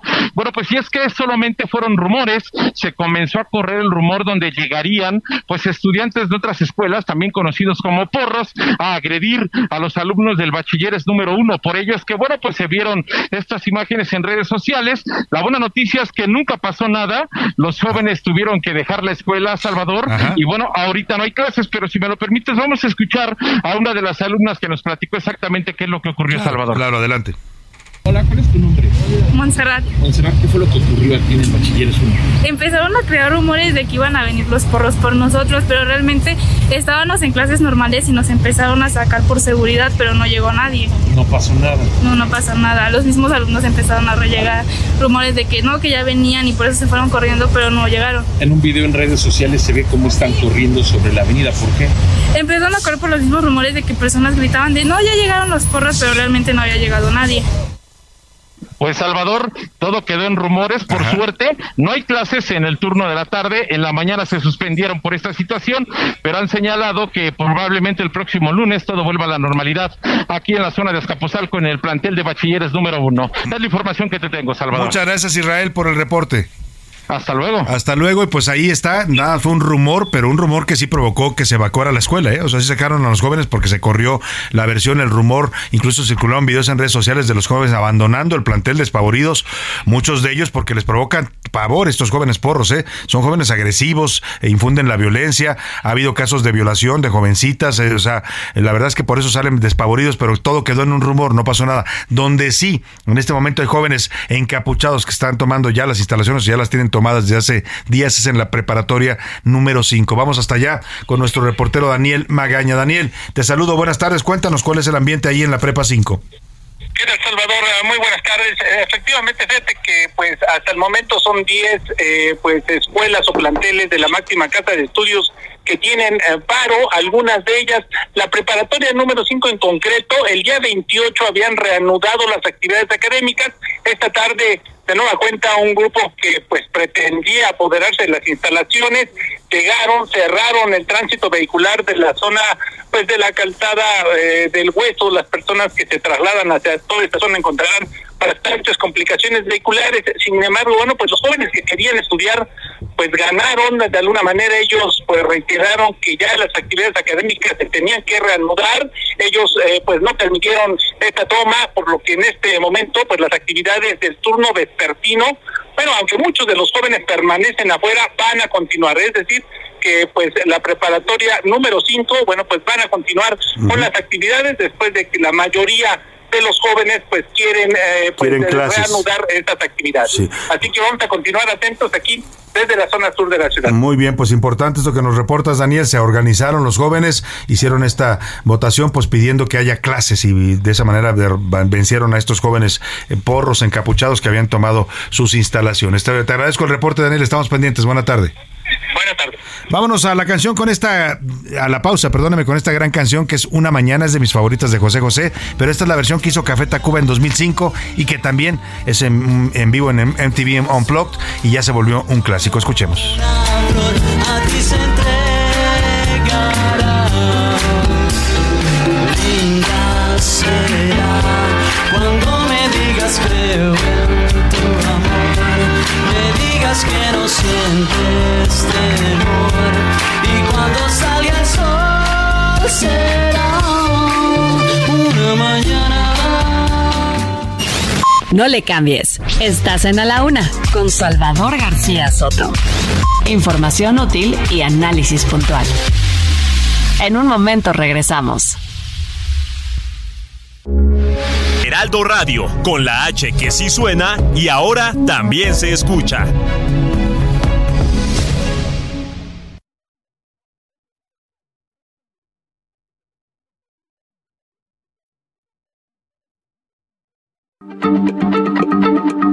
Heraldo Radio, la H se lee, se comparte, se ve y ahora también se escucha.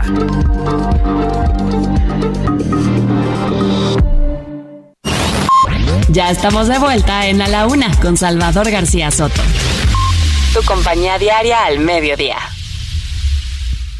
Participa en el reto Actinver 2022. Aprende del mundo financiero con más de 150 cursos, talleres y conferencias impartidas por más de 70 expertos de Actinver, la Bolsa Mexicana de Valores, entre otros especialistas. Practica en un simulador que recrea los movimientos de la bolsa en tiempo real. Podrás ganar hasta 500 mil pesos en efectivo. Inscríbete en retoactinver.com.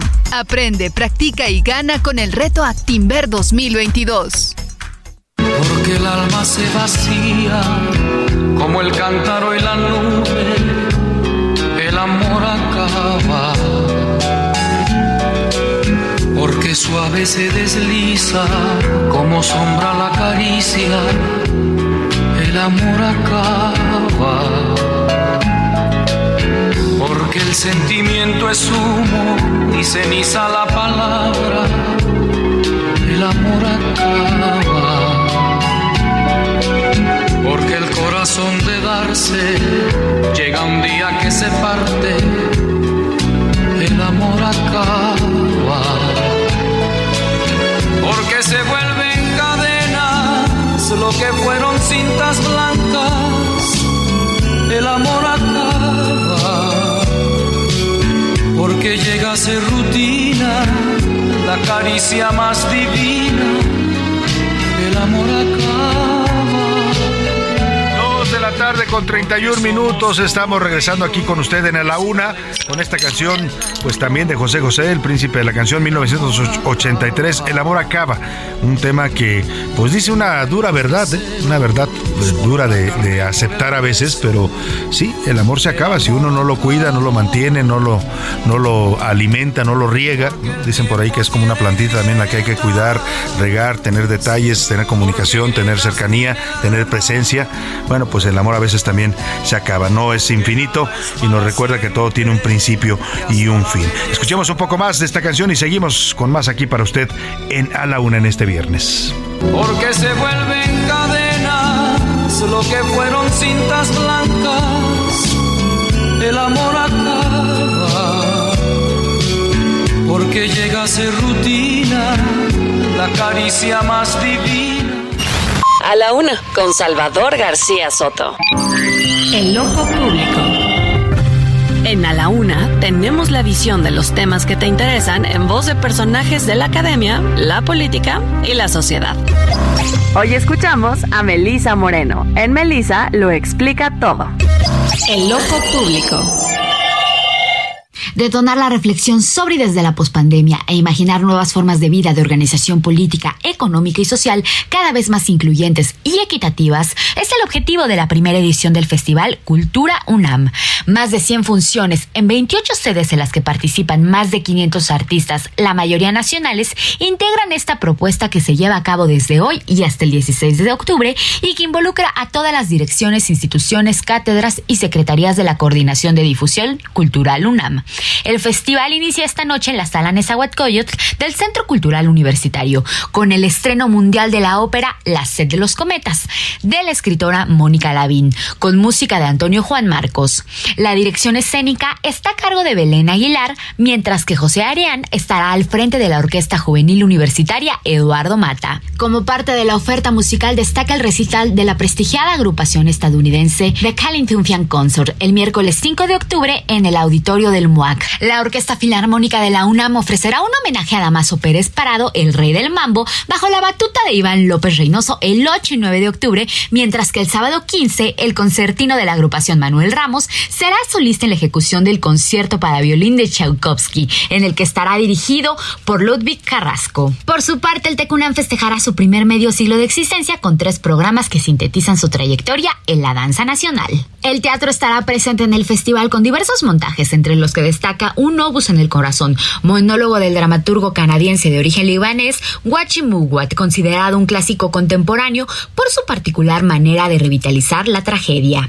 La Cuarta Pared es un proyecto teatral integrado por cuatro monólogos encargados por Cultura UNAM a Mariana Jarta Sánchez, Verónica Musalem y David Gaitán. Las obras son reflexiones sobre la pospandemia y se plantean cómo definirla. Finalmente destaca el taller Musicamos cuando los sordos reclaman la música, impartido por Vero Leduc, profesora en la Universidad de Quebec y dirigido a artistas sordos con el fin de crear piezas musicales. Salvador, para conocer la programación completa de este festival, pueden consultar festival.culturunam.mx. Los boletos están a la venta en taquilla y en la página web boletoscultura.unam.mx. Yo soy Melisa Moreno y me encuentran en arroba melisototota. Nos escuchamos la siguiente. A la una, con Salvador García Soto. Oiga, qué interesante esto que nos trajo Melisa Moreno en su comentario del Ojo Público. Eh, pues interesante porque es este Festival de Cultura UNAM, ¿no? Tantos eventos eh, que va a haber, óperas, obras de teatro, presentaciones, cine. Está usted muy pendiente, puede consultar, por supuesto, la cartelera ahí en eh, Difusión Cultural UNAM en su página de internet. Ahí vienen todos los eventos, los horarios para si usted quiere participar de este gran esfuerzo que es el Festival de Cultura UNAM. Y hablando de la UNAM, tenemos boletos para que se vayan mañana a ver el partido Pumas contra León en la Liga Femenil MX. ¿A qué horas es el partido, José Luis Sánchez? Así es, Salvador, eh, primero de octubre a las 12 horas, 12 horas, primero de octubre, este sábado en el Estadio Olímpico. Oye, pues está riquito, ¿no? Se va a ver el partido ahí al Estadio Olímpico de los Pumas y ya después se va a comer por ahí en el sur de la ciudad, que tiene maravillosos restaurantes. Así es que la pregunta para que se lleve tres pases dobles para ver Pumas León mañana a las 12 del día en el Estadio de los Pumas, eh, ¿cuál es, José Luis Sánchez? ¿Cómo se llama el complejo donde se encuentra el estadio eh, donde van a jugar mañana los Pumas y León? ¿Cómo Ah, se llama todo este complejo? Todo este complejo universitario, Universitario. ¿no? donde se ubica el ¿Cómo se campus, todos los campus de la, de la Universidad Nacional Autónoma de México. ¿Cómo se llama? Está fácil la pregunta. Empiece a marcar 5518 41 51 99 y se va a ver mañana Pumas León en la Liga Femenil MX. Bueno, pues ya está. Empiecen a marcar y va, llévense sus boletos. Por lo pronto vamos a platicar de esto que le comentaba. Entre los documentos que se filtraron, documentos de la Secretaría de la Defensa Nacional eh, en este hackeo del grupo Guacamaya, está un expediente sobre el estado de salud del presidente. Se habla en este expediente de diversos padecimientos que sufre el mandatario, eh, entre los que se encuentran el hipotiroidismo, la gota, sumado a problemas cardíacos. Se habla de episodios incluso de gravedad en los que ha tenido que ser traído desde Palenque al Hospital Militar aquí en la Ciudad de México en condiciones graves. En fin, vamos a hablar con una experta en temas de salud, eh, el grupo de edad que se ubica a nuestro presidente, que es en los adultos mayores. Ella es la doctora especialista en geriatría y manejo de enfermedades crónicas, Jimena del Prado Llamas. Doctora Jimena, qué gusto saludarla. Buenas tardes, ¿cómo está? Salvador, buenas tardes, gracias por tu llamada. Bueno, pues sí, sobre lo que se dio a conocer ayer sobre el estado de salud del presidente, yo te puedo hablar desde el punto de vista como geriatra. Hablamos efectivamente pues de un adulto mayor de 68 años de edad que es una persona eh, enferma con enfermedades o patologías crónicas de alto riesgo cardiovascular, pues que tienen que estar constantemente vigiladas por médicos especialistas. ¿Qué quiere decir esto? Pues con el tema específico de la angina, la angina es se refiere a una enfermedad arterial coronaria, ¿no? Es decir, las arterias del corazón se van tapando por placas de colesterol que pueden taparse por completo o dejar una pequeña luz por donde pase la, la sangre, pero que puede presentar o no síntomas. Si se da o si se presenta la angina de forma estable, pues quiere decir que no tiene síntomas a menos que haga un eh, ejercicio o actividad extenuante y pues puede llevar controles no tan seguidos, es decir, cada tres, seis meses, incluso cada año, ¿no? Si presenta síntomas, es decir, que tenga este, falta de aire, dolor en el pecho, este tipo de, de síntomas como si estuviera presentando o fuera a presentar un infarto. Cuando el paciente tiene este tipo, tipo de síntomas, las valoraciones por el especialista pues deben de ser más, más seguido. Hay veces en que si se tapan o si dan síntomas ya muy importantes, pues se tienen que hacer este tipo de intervenciones que tengo entendido que ya ha tenido el presidente, ¿no? Como cateterismos cardíacos, que es cuando sea eh, la intervención para abrir las, las arterias. Sin embargo, pues bueno, por el tipo de, de personaje que es, el estrés que lleva, todo esto, pues sí puede persistir los síntomas y tener que estar con valoraciones, te digo, más seguido, ¿no? Con respecto a esto. Además de esto, la enfermedad que mencionan también es la gota. La gota es una manifestación secundaria a la elevación de ácido úrico, que si persiste elevado en sangre, el ácido úrico también aumenta el riesgo cardiovascular, es decir, el riesgo de infartos. La gota es una enfermedad inflamatoria de las articulaciones por depósitos de, de ácido úrico. Lo que hace el ácido úrico con las articulaciones específicamente es ¿Qué pasó con destruirlas, Biden? inflamarlas. Pero te digo, si persiste por varios meses, incluso años, el ácido úrico elevado en sangre, pues sí también tiene riesgos de infarto. Y la otra enfermedad de la que hablan es este, una alteración en la tiroides. En unas notas he leído hipertiroidismo, en otras hipotiroidismo. Yo por lo que por experiencia eso pudiera ser más bien un hipotiroidismo que es frecuente en los adultos mayores y eso es disminución de la función de la de la glándula tiroides que es una glándula que se encarga de secretar hormonas encargadas de regular todas las funciones básicas del cuerpo. Entonces si no funciona al 100 hay que dar tratamiento sustitutivo hormonal es decir estar tomando las hormonas tiroideas de por vida no en este caso sería la levotiroxina para mantener una función tiroidea estable que lo mismo, si no se mantiene bien sustituido, es decir, si le falta o se sobrepasa de hormona, entonces igual tiende a que las enfermedades de base, como la, la hiperuricemia y la angina, se descontrolen y deriven en lo mismo, riesgos de presentar infartos. Entonces, para cuidar estas tres enfermedades específicamente, más eh, el proceso natural del envejecimiento, pues el paciente, en este caso el presidente, pues debería llevar una alimentación sana, entre comillas, ¿no? Pues por lo menos disminuir harinas, pan, pan dulce, pastas, tortillas, galletas, los alimentos fritos, capeados, empanizados, las garnachas, todo eso, pues no, evitarlos. También disminuir los alimentos ricos en purina, que son los que elevan el ácido úrico en sangre, como la cerveza, las carnes rojas, el camarón, el pulpo, el atún fresco también eleva el ácido úrico, este tipo de, de cosas. O sea, llevar una buena alimentación, tener una actividad física regular, es decir, hacer ejercicio. Los recomendados son eh, diario 30 minutos, ejercicios aeróbicos como caminar, o si no se puede diario, por lo menos cada tercer día o a la semana está indicado 150 minutos de ejercicio aeróbico, ¿no? Es lo recomendado para tener una buena condición física y disminuir el riesgo cardiovascular. Entonces, eso es lo que te puedo decir eh, enfocada a un adulto mayor con este tipo de enfermedades. Muchas gracias a la doctora Jimena del Prado, es especialista en geriatría y nos da su punto de vista sobre estos padecimientos del presidente López Obrador que se revelan en este expediente militar. Y ese militar porque el presidente se atiende en el Hospital Central Militar, ahí es donde lo atienden de esos padecimientos, por eso de ahí surgió esta información que comenta la doctora Jimena del Prado. Le agradecemos mucho su punto de vista médico. Vamos a otros temas importantes. A la una, con Salvador García Soto. Oiga, y en Rusia, en el conflicto con Ucrania, sigue la tensión. Este viernes el presidente Vladimir Putin firmó los tratados con los que su país reconoce la independencia de dos zonas ocupadas en Ucrania, dos zonas que ya ocupa el ejército ruso. Es un reconocer la independencia es un paso previo a anexárselos. Se trata de Gerson y Zaporilla. En febrero pasado hizo lo mismo Vladimir Putin con Lugansk y Donetsk. Eh, Putin ha estado en, estuvo más bien en una ceremonia en el Kremlin al que asistieron dirigentes prorrusos de esos territorios controlados. En un discurso previo, el mandatario ruso advirtió que no va a devolver las zonas ocupadas en Ucrania. En aquel entonces, en 1991, Occidente contaba con que Rusia ya no se recuperaría de tal agitación y se derrumbaría aún más. Casi sucedió. Recordemos los 90, los terribles 90, con hambre y frío, desesperanza. Pero Rusia resistió, revivió, se fortaleció y recuperó el lugar que le correspondía en el mundo. Al mismo tiempo, Occidente ha buscado y sigue buscando otra oportunidad para golpearnos y desestabilizar Rusia.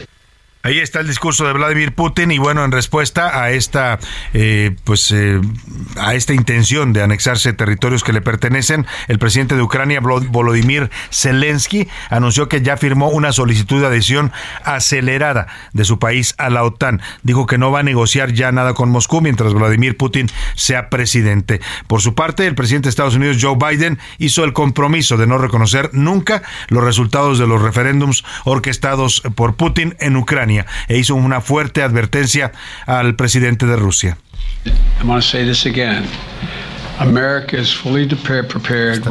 Lo voy a decir nuevamente, Estados Unidos está preparado ampliamente para defender cualquier centímetro de su territorio, cualquier centímetro de territorio. Señor Putin, no deshaga caso a esto que estoy diciendo.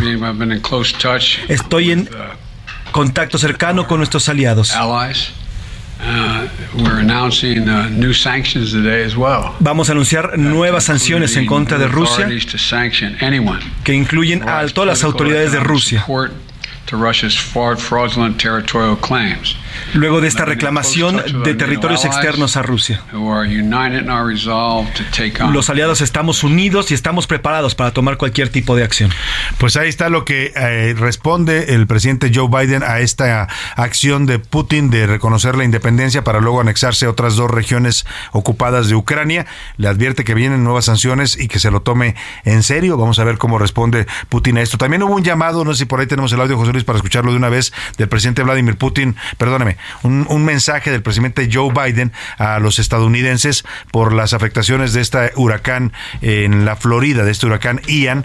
Eh, dice pues que lamentablemente se está enfrentando una de las peores tragedias y desastres en los últimos tiempos para Estados Unidos y les manda un mensaje de aliento a los estadounidenses, sobre todo a los habitantes de la Florida que han padecido esta afectación. Todavía no se dimensiona de qué tamaño es el golpe de Ian a la Florida Todavía no se sabe incluso cuántos muertos. Oficialmente se han reconocido 16, pero se teme que debajo del agua y de las inundaciones que tienen afectadas al sur de la Florida puede haber muchos más cuerpos de seres humanos. Esto fue lo que le dijo hoy el presidente Biden a los estadounidenses.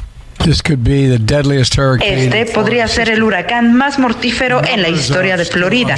Los números aún no están claros, pero estamos escuchando los primeros informes de lo que podría ser una pérdida sustancial de vidas. Ahí está lo que dijo el presidente eh, Biden sobre este huracán tan fuerte. Y hablando de huracanes, vámonos con los coroneros de San Lázaro y su rola de la semana. La dedicaron al horario de verano, dice Pepe Navarro y Pepe Velarde, que más allá de si cambian o no cambian el horario, su canción la titulan Ya no le cambien, hay gente que de por sí somos un desastre con los horarios. Bien desfasado todos los días con el horario que se decidan comí de noche cene de día a qué hora salgo a la oficina. Hoy ya dijeron que no hace falta y que seguro lo quitarían porque la gente ya se quejaba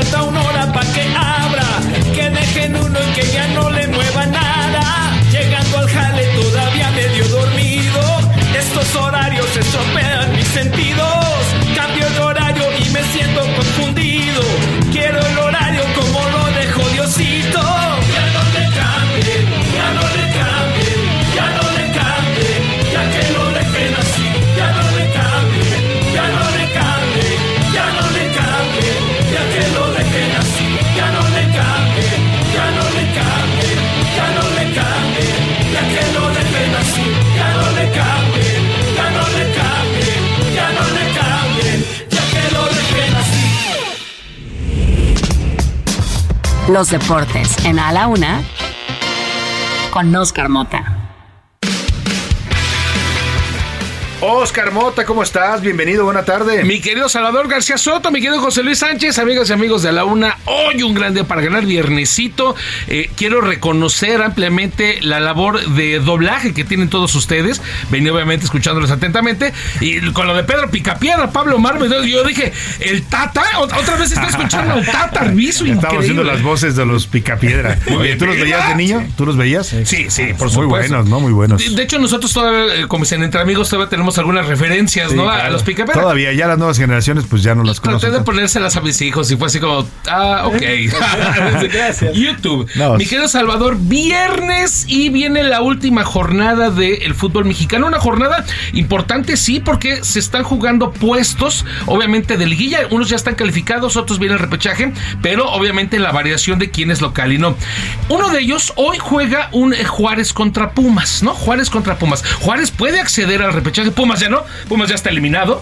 Eh, se hizo un quilombo. Y no vea la cara que hizo Oscar Mota al decir Pumas está ya, eliminado. no, ya se acabó, se acabó el sufrimiento, querido Salvador. Ya, es, es como, ya, ya, ya no me importa de qué el próximo. Ahora dilo sin llorar, dice. Sí, tengo la máscara Ahora enfrente. sin ¿no? Yolanda, ¿cómo dicen? Sin Yolanda, Mari Carmen. Bueno, juega el equipo de Juárez y entonces, pues necesitan impulso, necesitan Venga. una porra. Y la mejor porra que se la pudieron mandar es la de este señor. Escucha. A ver. Hola, ¿qué tal amigos aficionados del Fútbol Club Juárez? Soy su amigo Alfredo Adami. Les mando un saludo y un abrazo afectuoso y también un beso en el sin orillas a todos ustedes. Y les quiero dar un mensaje a toda la raza de Juaritos que va a los partidos de los Bravos. No pueden faltar este viernes, ¿eh? No pueden faltar, culos. Y el que falte va y chinga su reputísima y culada madre le voy a ir a dar unos putazos y unas patadas de bicicleta en las nalgas. Ya corten a ese señor. corten a ese señor Alfredo Dame.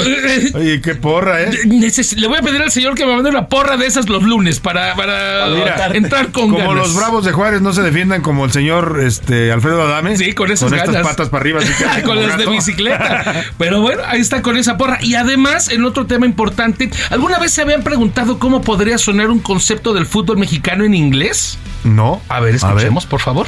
If you ended in whatever competition in second place, you would uh, been told that you were cruzazulating. No? Ah, cruzazulating. Es, Miquel Arriola, es Miquel Arriola que estuvo en un foro. O sea, ya tradujo el cruzazulear. Sí, el cruzazulear. Es, Miquel Arriola que estuvo en un foro, eh, se llama este Football Summit, donde le explicó a Europa y Estados Unidos sobre algunos números de la Liga MX. Y entonces se explica. Dice, durante algunos, eh, durante algunos años en internet y en redes sociales le cargaban mucho bullying al Cruz Azul. Inclusive había un término, dice, cuando cada uno quedaba en segundo lugar, la Cruz Azuleaba. Dice, y entonces explica el término y lo traduce a Cruz Azulite. Cruz Azulite, me recordó la infrastructure. Ya tenemos el Guayderrito, es correcto. Pues le mandamos un abrazo al gran Joaquín López Doriga. Chivas Cruz Azul y América Puebla, interesante para este fin de semana. Muy bien, muchas gracias, Carmota. Oye, Pumas León, mañana Ciudad Universitaria en la Liga Femenil, ¿cómo lo ves? Funciona, funciona. De hecho, el equipo de Pumas, que por cierto perdió la vez pasada con Chivas, pero es, es un partido interesante y puede, y además es a buen horario, ¿no? Sabadito. Ya tenemos ganadoras para, y ganadoras para este partido, José Luis. Así es, Salvador, Ramiro Salazar, Catalina Reyes, Rocío Meléndez, me comunica con ustedes y ya tienen sus boletos. Se van mañana al estadio de Ciudad Universitaria, que era la respuesta correcta. ¿Cómo se llama el complejo donde se ubica toda la eh, instalación universitaria de la UNAM? Pues es la ciudad universitaria. Vámonos rápidamente al entretenimiento con Anaí Arriaga, que nos platica sobre los premios Billboard y este extraño acento que se le escuchó a Kate del Castillo en la conducción. El entretenimiento con Anaí Arriaga.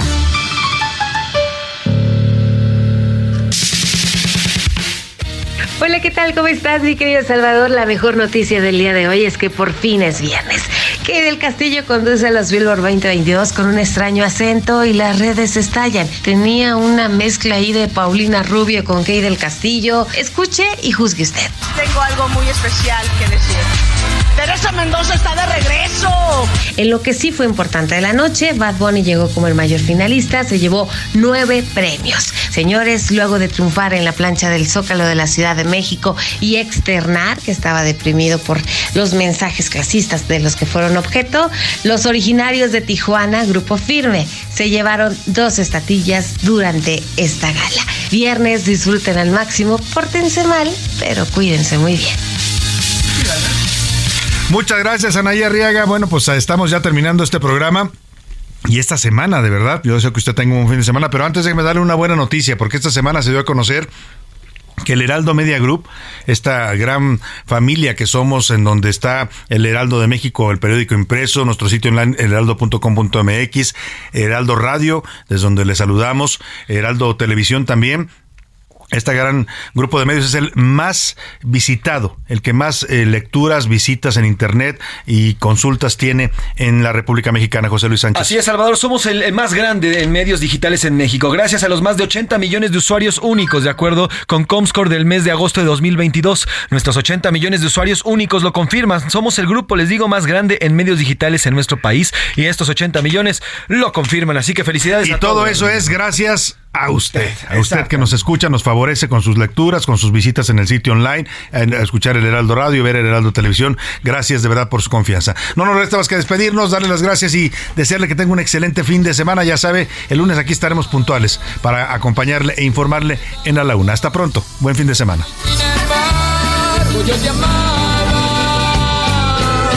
mi canto para ti siempre completo. Por hoy termina A la Una con Salvador García Soto. El espacio que te escucha, acompaña e informa. A la Una con Salvador García Soto.